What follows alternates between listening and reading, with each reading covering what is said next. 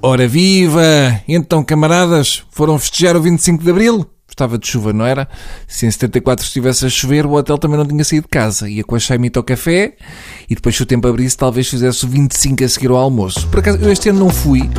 Porquê? Porque não queria ser preso. Porque depois das propostas do PSD, CDS e PS para acabar com a liberdade de imprensa no que diz respeito a campanhas eleitorais, eu fiquei com dúvidas se não haveria polícia a cavalo e bastonada caso houvesse ajuntamento de mais de quatro pessoas. Como já devem saber, aqueles queridos do PS, PSD e CDS estavam a preparar uma proposta de lei muito gira que exigia, entre outras coisas, que os jornalistas apresentassem a uma PIDE, desculpa, a uma comissão de coisinhos, um guião com o que iam fazer nesse dia e se podiam ou não fazê-lo. Ainda bem que os deputados não fazem nada.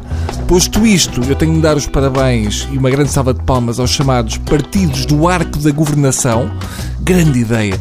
Comemorar o 25 de Abril fazendo o país reviver aqueles tempos em que não havia democracia é de facto de gênio. Muito bom. Muito melhor que um presépio vivo. Para que perder tempo e fazer sempre o mesmo e passar reportagens a preto e branco dos tempos anteriores ao 25 de Abril se podemos reproduzi-los na sociedade? Uma ideia absolutamente maravilhosa. É uma espécie de reality show dos anos 60 com todos os portugueses. Mais do que recriar, como naquelas feiras temáticas, podemos vivê-lo. Se esta ideia é para os portugueses relembrarem como era o país antes do 25 de Abril e sofrerem na pele o lápis azul e a censura, parece muito bem porque claramente há quem esteja esquecido. Agora, fico ansioso por conhecer mais ideias deste trio de criativos. Será que dá para alugar o Tarrafal? Eu fico à espera, mas não me admira que na quarta-feira o Telmo esteja a fazer o projeto de lei para enviar mancebos para Angola. Portanto, telefone à governanta do Salazar que é para vos dar ideias. E já agora, em relação ao humor, como é que é? Querem que vos envie a sinopse 48 horas antes? Ou basta SMS com tópicos? Se calhar já devia ter avisado que ia fazer sobre isto, não é? Amanhã acho que vou fazer sobre o Carnaval. Mas ainda não sei bem, depois eu entretanto aviso. Vamos lá ver, senhores deputados.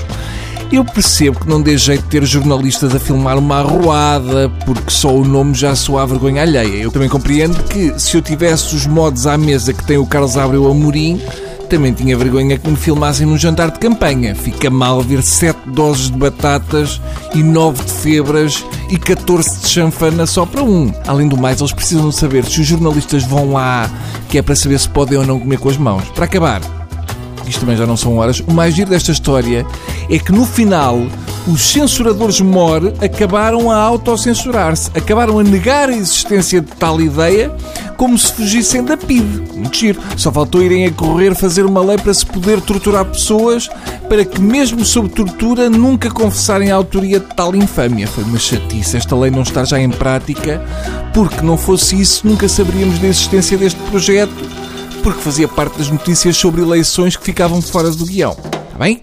Até amanhã, pessoas.